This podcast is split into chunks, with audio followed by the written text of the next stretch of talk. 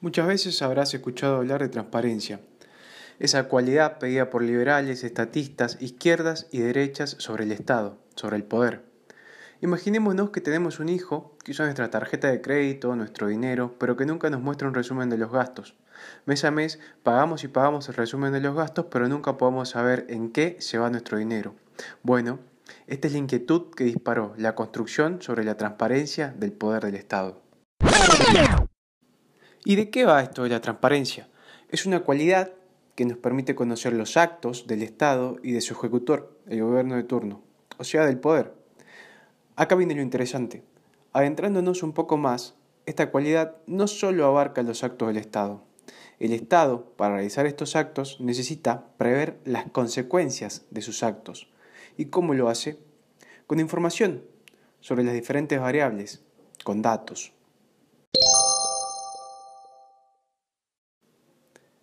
Datos sobre vos, sobre tu emprendimiento o tu empresa, tu dinero, tus hijos, tus padres, tus gastos. Nos llevó años que el Estado reconozca que la información pública es de todos y la ponga a nuestra disposición. Dentro de este fenómeno político que es la democracia representativa, la transparencia es relativamente una criatura recién nacida. Pero acá está la cuestión.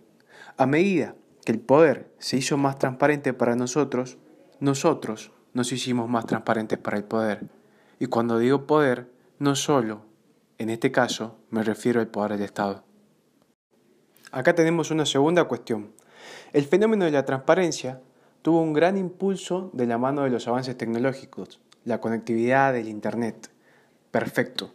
La conectividad nos hace más fácil la vida a todos. Facebook, Twitter, Instagram, Waze, los motores de búsqueda como Google y todas las plataformas que nos acompañan todos los días. La verdad es que, que nos levantamos hasta que nos vamos a dormir, nuestro día se cuenta en datos, en información.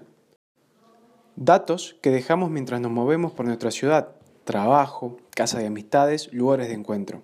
La verdad es que aunque usemos solo una red social por unos cuantos minutos al día, estamos brindando datos sobre lo que hacemos, lo que nos gusta, nuestros miedos, nuestros deseos, nuestros valores. Es casi un nuevo idioma. Nuestras vidas cotidianas hoy están contadas por datos.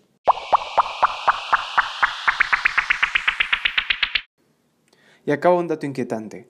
Es tan así esto que si podríamos traducir esos datos en palabras legibles, compilaríamos 4.500 pilas de libros desde la Tierra al espacio, una cifra que se duplica cada dos años y medio.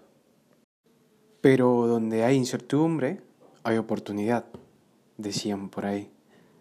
Cuando las grandes empresas que manejan directamente estos datos se dieron cuenta que si podíamos traducir los datos al lenguaje común y combinarlos con algoritmos matemáticos, podían obtener probabilidades sobre futuros comportamientos con cada vez mayor precisión. Así es como comenzó el boom de estas tecnologías, a las que conocemos vulgarmente hoy como Big Data. Alguien que sepa analizarlos nos puede contar que si determinada persona que sepa analizar pudiese acceder a entre 150 y 250 me gustas de personas en Facebook, podrían saber cosas como la orientación sexual de esa persona, sus inclinaciones políticas, su estado de ánimo, sus necesidades concretas. O sea, al interactuar nos convertimos en una hoja para quien sepa leerla.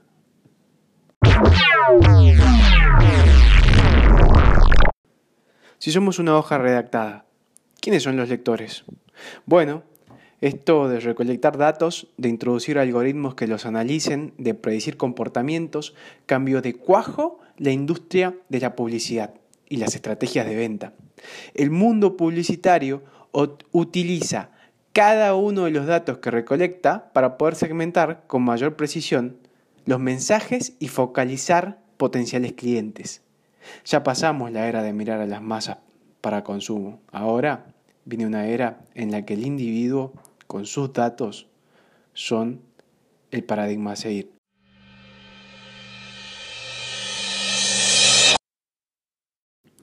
Es así que, por ejemplo, si una empresa que procesa estos datos sabe que concurres habitualmente al cerro en un determinado horario, utilizas tu tarjeta de crédito para comprar un casco de bicicleta, te unes en, Facebook a un montón de grupos eh, de amigos de las bicicletas, lo más probable es que te guste hacer mountain bike y por lo tanto te ofrezca todos los productos y servicios que necesites para eso. Esto es un poco perturbador, ¿verdad?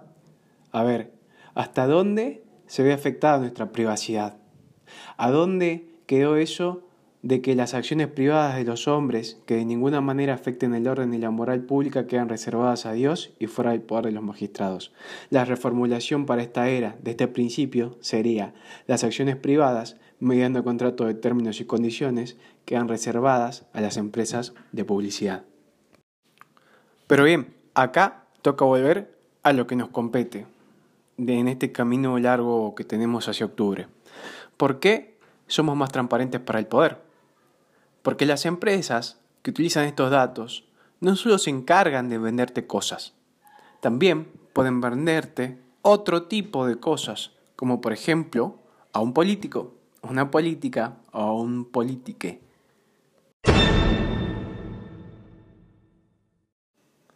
¿Qué pasa cuando toda esta tecnología está puesta a favor de determinada campaña política?